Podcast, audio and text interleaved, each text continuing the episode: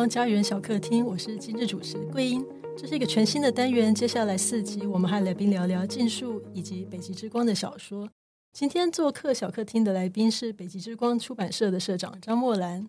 Hello，大家好，我是张墨兰。墨兰社长算是大名鼎鼎的，我从小就很崇拜的小说家。从从小吗？从小没有，其实年纪没有差这么多。但是第一次看到应该是嗯二十多年前了吧？对啊，北极之光出道很久了，北极之光不知不觉也二十年了。对，今年我们刚好是成立满二十年，回想起来真的很漫长的一段时光。我记得北极之光刚成立的时候，就有朋友把征稿讯息转寄给我，然后那时候那个征稿信息真的是印象非常的深刻，因为我们七年级啊，或者是六年级后段班的学生的的拉子，我们都是在。九零年代很悲情的氛围，以及这一类的文学作品当中长大的。然后，嗯，我一开始写作的时候，的确写的作品也都是，就是人生很悲惨，不一定真的是因为我们是女同志，或者是因为因为各式各样的社会的压力或者其他原因。总之我，我那时候就是很习惯写一些很悲惨的文字这样子。然后那时候就是收到朋友转寄的那个征稿讯息的时候，发现，哎，是张默兰成立的北极之光，然后。嗯，我现在不太记得详细的内容什么，但总之就是不接受悲情，然后希望能够呈现正面的力量，然后不要让人觉得我们是受害者。那时候我觉得哇，好棒哦！可能那时候过得还不够阳光，所以写不出这么棒的作品。但是它就变成一个算是一个可以努力的目标，不只是写作，包括人要怎么生活，或者是我们想要怎样的未来。总之呢，对我来讲，北极之光它像是一个灯塔这样子。然后因为有时候那个夜晚是有点漫长的，然后有时候我们好像是独自在夜晚的海上航行，然后远远的会有那个光，让你觉得，哎，那里有一个可以前进的方向。虽然说它好像很远，可是至少你知道可以往那边前进。然后我觉得北极之光就是台湾可以有这样一间出版社，然后出版这些可以让人看了很想活下去的小说，我觉得真的是很神奇的事情。这样子，然后。嗯，所以我就是讲了好几遍，也跟社长说北极之光是灯塔这样子。虽然一开始讲的时候，社长的反应好像都觉得嗯，有一点 惊讶这样子。对啊，很谢谢桂英。其实因为我上高中那一年刚好是一九九零年，也就是说，就是走过整个九零年代吧。其实如果要比喻的话，就是整个九零年代就是一个漫长的黑夜，对于整个同志族群来讲。从黑夜要走向光明，其实还真的蛮不容易的。在我高中那个年代，同志族群的氛围非常的压抑，应该是现在年轻人完全无法想象的。就是那是一个很隐晦，你甚至不敢讲出来的那三个字“同性恋”这三个字。那记得大概在我高二或高三的时候，发生两个北一女的学生自杀的事件。可是当时整个社会氛围也完全不敢。去提到说他们有可能是什么这样子，但是经历这样的氛围，在我上大学之后，其实也没有好转。就是在民国八十几年那个时候，虽然终于开始有 BBS，其实 BBS 或者是说网络这个东西，对于整个同志族群来讲，这是一个巨大的变革。应该说，等于是拯救了大家吧，要不然。作为同志族群，你要找到同类，基本上是难如登天的一件事。但是很幸运的，在我上大学那个时候，BBS 开始流行，并且大家马上的就成立了同志版。一开始是在台大野岭有 Motors 版，后来在那个时候，大家觉得那里 gay 太多了，我们想要一个女同志的世界，所以有人就决定，听说。蛋卷也要成立一个 Motors 版的时候，大家就决定去攻占蛋卷的 Motors 版。那因为这样子，那里一时聚集了许多女同志。其实现在讲这个像是远古时代的事情，就二十几年前这样。对，二十几年前，那真的是远古时代。当时在蛋卷的 MOTOS 版玩的那些女同志，有些在脸书我们还有联络。我觉得这个在女同志圈，我们应该算是一群活化石，虽然也没有老到这种地步。有趣的是，其实那时候我算是他们之中年纪比较小的，虽然现在已经年近半百了，不过当时可是被大家当成小妹妹。因为在那里认识了很多女同志的朋友，其实一开始只是好玩，所以我开始在那边写小说。就是在 BBS 上面连载。对，在 BBS 上面连载。手指最初就是在蛋卷的拉子天堂连载。不过刚刚中间不小心跳过一段，就是我们原本是 Motos 班，但是后来大家觉得说，为什么我们不自己成立一个类似别人的班？所以后来就成立了类似别人的班，大家就通通搬过去了。那在成立类似别人的班之后，我才在某个时候开始在那里写小说。一开始真的只是好玩而已。嗯，那那时候回应的人多吗？哎、欸，其实还不少。就是因为那时候写小说的人不多。嗯，其实在我之前是小乔，算是我的前辈。哈哈，那他也是我的学姐。总之，他最初在那边连载一些。女同志，而且是比较偏向情欲的小说，回响还蛮大的。那因为对于学姐的小说心生敬仰，所以想要学着她写。那她的小说后来在北极之光有把它集结成书，是我们刚成立不久的时候出的整编故事。社长一开始是在集合出版社出了最早的几本书，那后来，嗯、呃，我们我想大家应该都蛮好奇，为什么后来就是决定。要成立起北极之光，而不是继续在集合出版社的出书。嗯、呃，最初我在集合出了一本书，可能很多人都没有比较没有印象，叫《蓝调舞》。那因为它不是一本女同志小说，因为我一开始会希望不要太怎么说定位太清楚，所以《蓝调舞》算是里面有女同志，但是也有异性恋这样的一个故事。那当时可能是暑假之类的，哦，那时候我还在读大学。总之，写了蓝调舞之后，刚好看到集合，当时他们也才刚成立不久，在出书。那我投稿过去，很幸运的就是小玉社长很快的回信说，他觉得这本书很不错，愿意出书。后来在我一边连载手指的时候，也跟小玉社长提说，我现在正在写一本女同志小说。那他就说他很期待啊，所以我们就先签约了。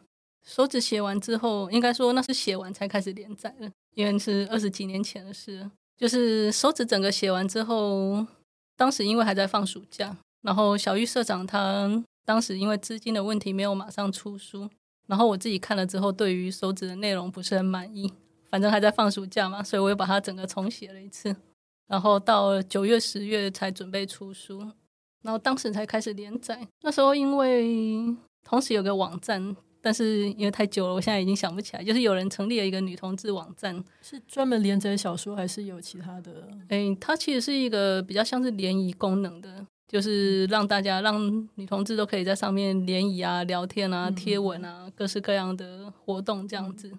他们因为也想宣传网站，所以就让手指也在那边连载。所以当时同手指同时在蛋卷的拉子广场以及这一个网站上面连载。那因为还回想还不错，后来就顺利出书。但是接着我就开始上班了，对，因为就接着就毕业了。嗯，那开始上班之后，其实有一两年的时间是不太能够写作的。后来我就认识了我现在的太太。认识太太之后，有时候我们一起去逛书店，看到很多书的时候，就会开始觉得说，假如自己成立一家出版社，自己做书。感觉好像很好玩，嗯，虽然现在想起来很愚蠢，不会啊，这是青春，对，青春梦想，对，因为那时候还不到三十岁。那因为我太太虽然不是读设计的，但是因为她是读资讯，那她天生很喜欢设计，嗯，而且很有美感。那我们在中研院的时候，有时候会办成果展之类的，他会帮忙设计那种成果展的册子等等的。我觉得他的设计很漂亮。所以那时候就开始闲聊，刚开始真的只是好玩。逛金石堂的时候看到这些书，然后就觉得说，如果我们自己来做，一定可以做的比这个更漂亮，怎么样的？对，就怀抱着想说自己从头到尾来做一本书，一定很好玩，这样子的很单纯又天真的念头。那再加上当时的工作有点无聊嘛，因为是中研院很知识化的工作，所以就有点想要离职自己。来做点什么这样子，那跟几个朋友聊到这个念头，然后大家那时候就是大家都还年轻，大家就想说好啊，我们大家就是他们其他人出资，然后我们来自己弄一家出版社。嗯，那但是当时当然也会担心说，哦，我们这样子会不会跟集合有点对台的感觉。嗯嗯那我就跟小玉社长聊了这件事，小玉社长说当然很好啊，他很乐见其成，他觉得台湾的同志出版社真的太少太少了，有越来越多人做是一件很好的事情。那因为小玉社长也很支持，所以我们就决定好，真的就吃成一丢，然后就 决定自己成立出版社。那这就是二零零四年的事，刚好距离现在已经二十年了。所以一开始就是出版了小乔的枕边故事，然后之后又出版了社长的手指跟雨。对，对，那那时候的读者反应，或者是嗯市场的反应，就是手指原本有集合版嘛，嗯。那当时我要成立出版社的时候，其实跟集合的合约还没有到期。但是小玉社长就说，既然我要自己成立出版社，而且因为手指手指当初上市的时候，就是很幸运的，还蛮受欢迎的。所以在集合虽然已经有再版过一次，但是集合版其实当时也已经卖完了。那小玉社长就说，既然他那边的书都卖完了，如果我这边想再出，就把版权还给我。所以我就想说，既然集合版都卖完了，我自己成立出版社，就先继续出这本畅销书。那与这个故事当初也是在蛋卷的腊食广场有连载，可是因为我后来开始上班的关系，这个故事写的断断续续的，但是还蛮多读者喜欢的。所以成立出版社之后，就想说我把后半写完，前一两年断断续续的写了前半，等到我自己成立出版社想要出书的时候，才把后半写完。那就手指跟鱼一起出这样子，嗯，还蛮受欢迎的。那时候，那时候跟读者交流的方法是什么？哎，我就是在出手指跟鱼之后办了生平第一次的座谈会。其实那时候还蛮紧张的。那是在晶晶书库办座谈会，嗯、不知道呃，读者有可能有很少数的人去过当年的晶晶。当年的晶晶是分成一二楼，那办座谈会的地方在楼上。因为办座谈会，我们都要先去布置，对不对？嗯，所以在都还没有人来的时候，先去二楼布置。那接着你就是忐忑不安的等看会不会有人来。那在办那场座谈会的前一天，在跟我家猫玩的时候，脸刚好被它抓伤了。对啊，但是也不可能取消座谈会。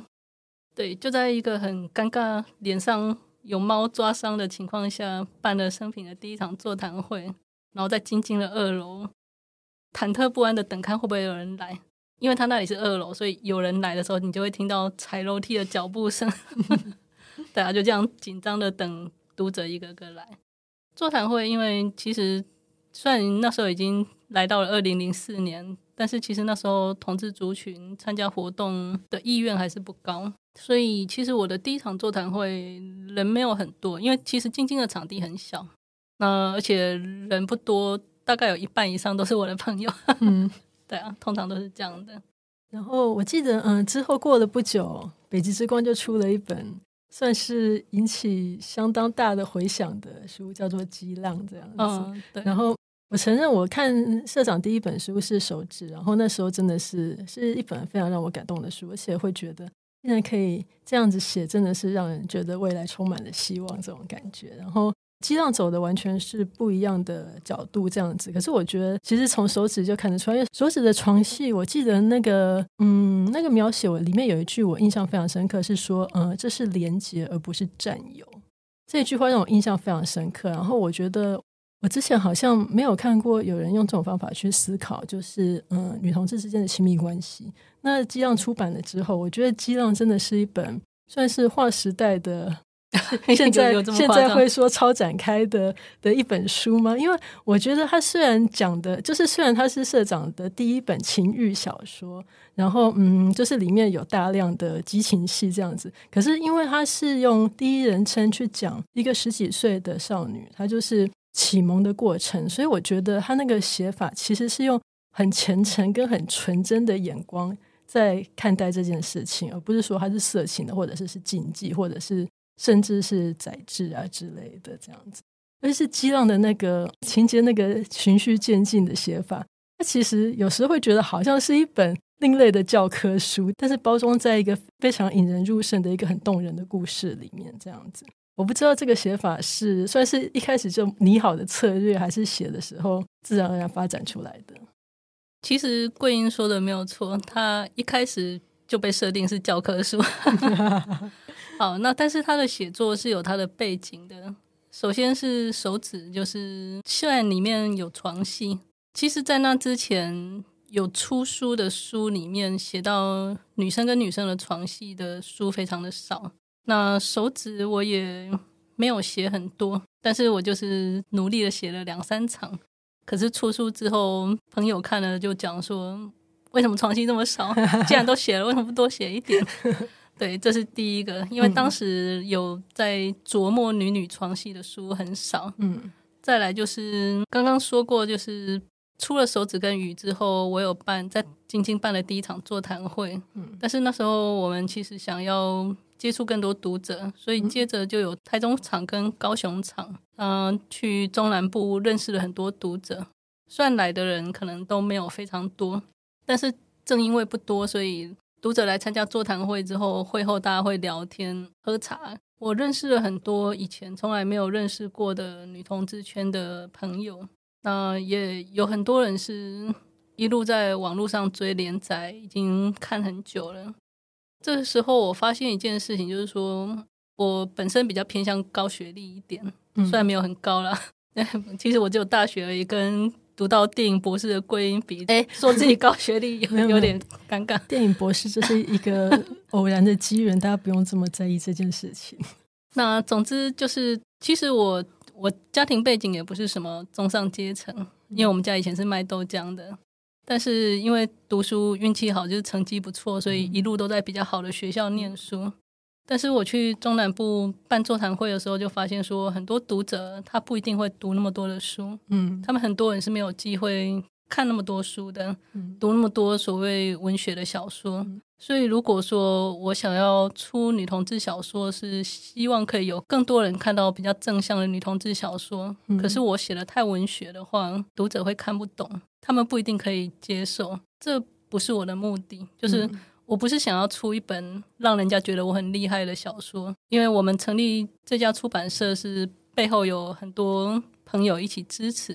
当时想要的是出很多正面的小说，来让同志圈，或是甚至同志圈以外的人觉得说，同志不一定要活得那么悲情。你不用在国高中发现自己是同性恋，就好像世界末日一样，没有幸福，没有未来。我记得在我。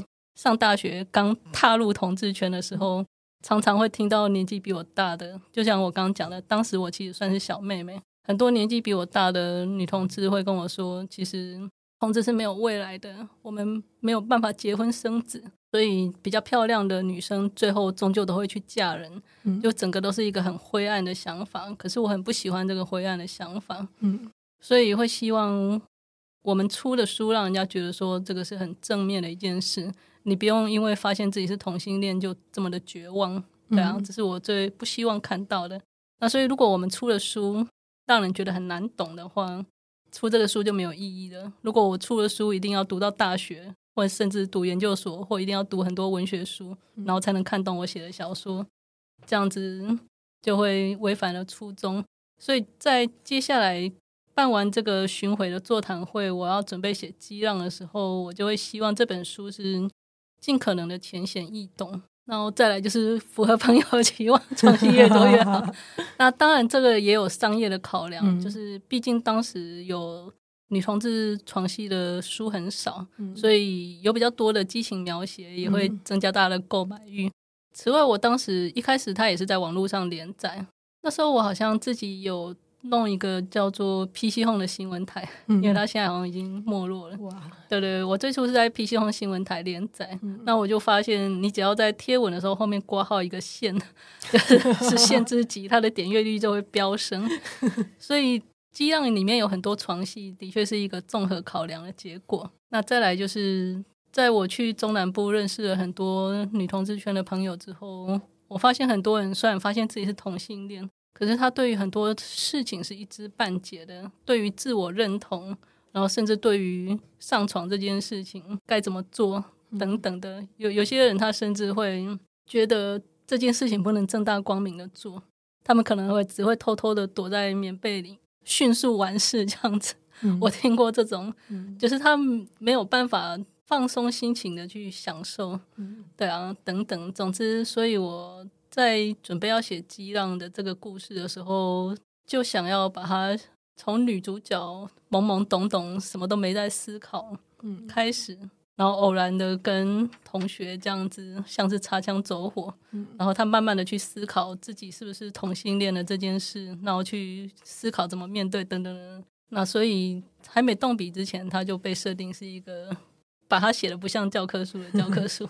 激浪其实是三部曲，然后其实在二部曲跟三部曲里面，嗯，就总之激浪三部曲，它当然是用非常多的激情戏，然后又吸引到了很多读者。但是二部曲跟三部曲其实最后都讲了。几件很重要的事情，然后是去打醒那个主角的一些关于自己是同性恋的一些迷思，也算是给读者算是上了一课。我觉得这整个结合起来呢，嗯，我们常说良药苦口，可是我觉得社长的作品很像是包着甜美糖衣的劝世的良药。然后我觉得社长后来的作品，嗯，以及北极之光出的一些书，嗯，大部分我觉得社长的作品的确是用。非常嗯吸引人的方式去吸引到读者之后，很认真的讲了一些嗯、呃、关于认同啊，或者是人生的选择啊，或者是对于情感该采取的态度，或者是如何放下伤痛这一方面，我觉得每一本书都有不同的主题，这样子。嗯，我们想知道这些主题是开始写的时候就知道这本书是要讲这件事情，还是是写一写之后，因为更深入理解这本书的主角，然后所以才。边写边去更了解他，然后去帮他找到方向。其实很多可能都是边写边想，嗯、就是一开始写写的时候，可能设定一个大方向，嗯，设定一个女主角。有时候，嗯，应该说还蛮常发生一件事情，就是本来想好这个。女主角她应该是跟刚认识的这个在一起好了，嗯、但是后面她遇到别人之后就立刻变心。整个 在我写小说的时候也是蛮常发生的。对，所以的确有时候因为后面出的书都是在我成立出版社之后写的嘛，所以有时候也会有截稿的压力，因为什么时候我一定要出书等等的这种压力。就算我自己是社长，但是为了各种商业理由。什么时候之前一定要把这本书完成？比如说，因为我们要参加国际书展，所以这本书一定要在书展之前写完，等等的这种压力。对啊，所以有时候其实也老实说，有些书也会在很仓促、没有办法深思熟虑的情况写。其实我在收到桂英的投稿的时候，跟当初写《激浪》的时候的感觉有点像，就是我觉得《禁树》这本书也是怀抱着某种强烈的企图心来写，特别是从高中时代来发展，并且。某种程度上，像是在疗愈自己，或者是救赎自己的这一点。因为我觉得高中是一个很容易让人留下很多伤痛的年纪，就像在《激浪》里面的叔叔一样，他在高中之后受了很重的伤之后，抱着这个伤痛上大学。那《禁术》中的安瑟，我觉得是蛮类似的。所以当初在构思安瑟这个角色的时候，桂英是怎么想的呢？安瑟这个角色，其实我一开始写《禁树》的时候，完全没有想到我会把主角写成这个样子。不过，因为一开始的剧情其实也不是这样子，所以安瑟等于是我在我本来决定了某一条剧情线，但是后来把它改成了另外一条跟青春期自残有关主线之后，安瑟这个角色才出现这样子。是什么时候决定这个女主角她要有自残这个行为？其实，嗯，社长你也知道，就是写小说的人常常就是会有一个灵感箱，里面有乱七八糟各式各样的点子。我一直有一个很想，就是很想拿出来用的点子，是有一天我上瑜伽课的时候，想到书里面有提到的瓦斯炉这个比喻，这样子，就是做瑜伽的时候，那时候我就是觉得做瑜伽的时候，很像是把瓦斯炉的大火调成小火这样子，然后就等于是可以把。可以用这个方式去调整心里某种爆裂的无法控制的情绪，这样子。然后关于这个情绪，嗯、小时候有些人，譬如说，譬如说我自己啦，不好意思，就是会用一些小孩子比较笨的方法去处理这样子。然后，因为这件事情其实一直是一种禁忌。就是到现在，我们都还很少、很很少讲到青春期自残这件事情，所以它其实是是事过境迁了。现在还是一种大家不太好意思或不敢讲的事情。但是我觉得事情都已经过了，其实可以聊一聊。然后相关的一些作品，我觉得也比较少聊到事过之后你要怎么去，嗯，算是面对他的后遗症吧。我觉得我看到的作品比较像是处理当下，所以安瑟这个角色很不幸的，他一出现之后，就是主要是跟这件事情有关系，之后他的性格才慢慢的长出来。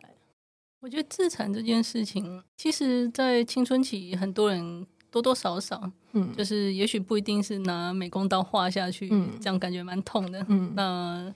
咬咬自己的手啊，嗯，这可能蛮常见的。嗯，捶墙壁那个，或许是每个人都会做的事情吧。嗯，其实，在我自己的认知中，不会觉得它是一件很隐晦、不能拿出来聊的事。嗯，不不过，如果弄得满手都是伤疤的话，会比较尴尬。呃，我讲的的确是满手都是伤疤那种，会留好几年，甚至十几二十年之后，都还会看到伤疤的那一种。算是小时候觉得只是当下的事情，但是长大之后才发现，它会因为它会留疤，所以会影响到别人对你的观感，然后会造成一些压力。那、嗯、其实一开始安瑟这个角色，就像刚刚说的，他其实是在我把最初决定要写的那条故事线删掉之后才，才才生出来角色。然后因为那个时候故事线其实是空的，我只知道他跟另外一个主角之间，呃，会有一个心结，然后他们是高中同学，然后安瑟又有一个我本来。只是想要稍稍提一下的自残史，可是因为因为这两个主角之间会有一个心结，是高中时候的心结，所以就变成他们俩的心结就会变成围绕在伤疤这件事情上面，所以剧情就变成是围绕着围绕着这个情节这样子发展下去。其实提到这个，就会想到小说里好几次一直提到安瑟的内心住着一头兽的这件事情，嗯、我觉得其实。好像每个人多多少少会这样，好像其实我在手指中好像有写到类似的感觉，而且手指里面有出现非蓄意的还是资产的 一个一个段落。哦、对，我那个时候投稿到北极之光的时候，我其实有一点忐忑不安，想说它是不是还是不够符合我心里想的那个要够温暖或够明亮这样子。然后，嗯，收到社长的审稿信之后，嗯，我真的还蛮感动，因为社长的审稿信非常的温暖。我一直很怕说，如果写伤或者是痛，它会不会变成一种自溺？后来我读了安井的书，不只是安井，但主要是安井的书之后，我觉得如果可以把伤跟痛写到让读者有共鸣的话，它就不是自溺，而是一种集体的疗伤。然后，嗯，呃、有一种哎。诶我一时忘记那个中文怎么讲，就是就是一群人坐在椅子上面围一圈，然后分享这、嗯、那那个叫什么？那个叫治疗团体之类的。我觉得其实如果说小说有办法引起这种共鸣的话，我觉得它会有那个效果。嗯，然后嗯，我觉得北极之光就是很适合做这件事情的一个一间出版社。对啊，因为如果没有伤或痛，嗯，这样的人生很少见吧？我我觉得啦。就是，其实每个人都是走过伤或痛，才有办法成为现在的自己。嗯、如果没有经历过一些伤或痛，其实人也会很难成长。其实手指中你说的那一段，就是女主角她在做花，对对对，拿拿铝罐做花瓶，然后对，用那个螺丝起子来敲打铝罐，对，很容易敲打到自己的手。对，但但主要还是为了要做花盆这样子。嗯，但是也是某种。自虐的行为，对，自残的行为，那其实是我的亲身经历。嗯、我我把自己的很多亲身经历拆散在很多书里面，嗯、但是像当初激浪上市的时候，出书之后大家都会搜寻自己嘛，去看读者的意见。嗯、我在很多讨论区看到有人很斩钉截铁的说：“哦，这是张默然的真实故事。” 好。那但是其实我的小说都不是我的真实故事，可是我的真实经历可能会有一些片段散落在书里面。嗯，那刚刚提的这个像是算是自残的事件，算是当时国小时候的幼稚的真实经历。嗯，那受伤的过程也跟小说里面描写的一样，应该是考试月考的时候吧，因为我成绩很好，嗯，我跟我要好的朋友叫我考卷让他们看一下，这样，嗯嗯，所以。朋友抄了我的考卷，嗯、但是当时我喜欢的女生是班长，嗯、这件事情被他知道的时候，他就跑去跟老师讲了。嗯、其实我自己做错事不应该觉得很受伤，但是因为那时候才国小嘛，嗯、我当然觉得很受伤。嗯、所以，而且我跟这个班长同学就这样疏远了。嗯、所以在很难过的情况下，就开始拿螺丝起子。但是其实拿螺丝起子往自己的手上这样子弄下去太痛了，嗯、所以就一边做罐子一边这样子。嗯、其实那个伤疤也是在我手上留了几十年吧，不过没想到有一天它居然会消失。嗯、我还以为那个伤疤会留一辈子，但是其实人如果活得够老的话，你身上所有的伤疤都会消失的。我觉得在看到禁术里面说每个人内心有一头兽的时候，这个我觉得还蛮有共鸣的，因为好像真的是这样吧，就是白天大家都会有一个光明的一面，嗯、可是当你受伤之后，在夜深人静的时候，那种很黑暗、很阴暗的那一面，几乎是无可避免，一定会跑出来。跑出来之后，他可能会折磨你，或是甚至为了要。躲避这种阴暗的感觉，人就会做出一些奇奇怪怪的事情。嗯，那我觉得禁术里面安瑟花了很大的力气，想要跟他的这头兽和解，这也是我觉得竞述很重要的一个一条线吧。嗯，如何跟自己和解，然后如何救赎自己。嗯，那在写这些部分的时候，对啊，你是怎么去思考，怎么安排？安排的话。最重要的架构方式应该是那个叙事线并没有按照时间轴走。如果是先写，如果是按照时间轴去先写青春期，然后最后好不容易写到长大的话，那就很像嗯，我小时候听到的一个笑话是说，嗯，有读《战争与和平》的读者，通常读了战争的部分就再也读不下去，所以永远读不到和平这样子。对，所以所以竞述基本上，嗯，他是用已经三十几岁的安瑟的口吻去去描述，以及去去回顾以前。然后其实写的时候有非常 有非常注意拿捏那个剂量，就是不要太直接。我觉得还是一面描述说当时发生了某些事，但是嗯，从现在就是后来我我我发现其实怎样怎样，而不是我读北极之望书的时候会有一种算是安心感嘛，知道这本书不会伤害到我。有这种感觉，然后所以写禁书的时候，我也是嗯很努力的，不要让读者害怕，说我之后会不会看到什么不该看的东西，不敢看下去这样子。嗯，对啊，这个的确是我们努力的目标，嗯、就是说，因为人生一定免不了会经历一些很痛苦的事情，嗯、但是希望大家最后还是可以走到一个幸福的终点。嗯，虽然有时候这。中间那种痛苦的挣扎可能会挣扎蛮久的，特别是安井的书，大家都说很虐心。其他作者可能还好。那我自己的书到后面也不会太不会写到太多伤痛的部分。嗯，但是最重要的是，不管经历过哪些伤痛，最终大家可以走到一个幸福的终点吧。这样讲，我就想到社长就是最新的一本书，但其实已经二零一七年了，就是《为你写首青春诗》。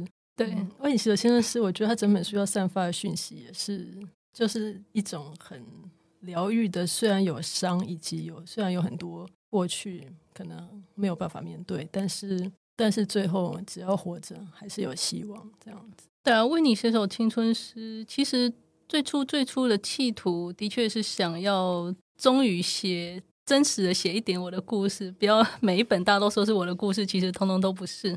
那为你写首青春诗，本来的确企图想要在书里，像算是处理我的初恋吧。但是在试着写了两三万字之后，我发现太难了。当时的自己实在太幼稚了，所以最后我放弃了这个企图。对啊，觉得我自己的。爱情故事还是永远保留起来，没有必要写在小说里面。所以后来为你写首青春诗，它主要想要处理的变成是面对死亡的伤痛。嗯，虽然我并没有把真实的人生经历写进去，嗯，但是其实很多人多少在成长的过程中都会遇到措手不及的这种死亡伤痛，可能是朋友，可能是亲人。嗯那为你写首青春诗，变成是想要处理这种很突然的。那我在很小的时候就面临亲人过世的痛苦，小时候一直觉得对我来讲，母亲早逝这件事情很痛苦。但是后来在我们这一代的人成长过程中，一定会经历九二一嘛，在九二一那时候，很多很多人都跟我一样。在很措手不及的情况下发生亲人过世的事，嗯，那就会发现说，哦，其实从小到大，我可能也有点太沉溺在自己世界里面。嗯，像我这样很早必须面临亲人过世痛苦的人，还是非常非常多的。重点不是我遇到了这样的事，而是遇到之后我们怎么样坚强的活下来吧。那其实这还蛮不容易的，嗯嗯。所以花了蛮多力气，试着在为你写首青春诗里面处理这件事。但老实说，我觉得他没有处理得非常好。也许未来在我自己思考更成熟的时候，可以再写更成熟的作品。其实我觉得人是这样，现现在回头看自己二十年前写的东西，简直幼稚的看不下去。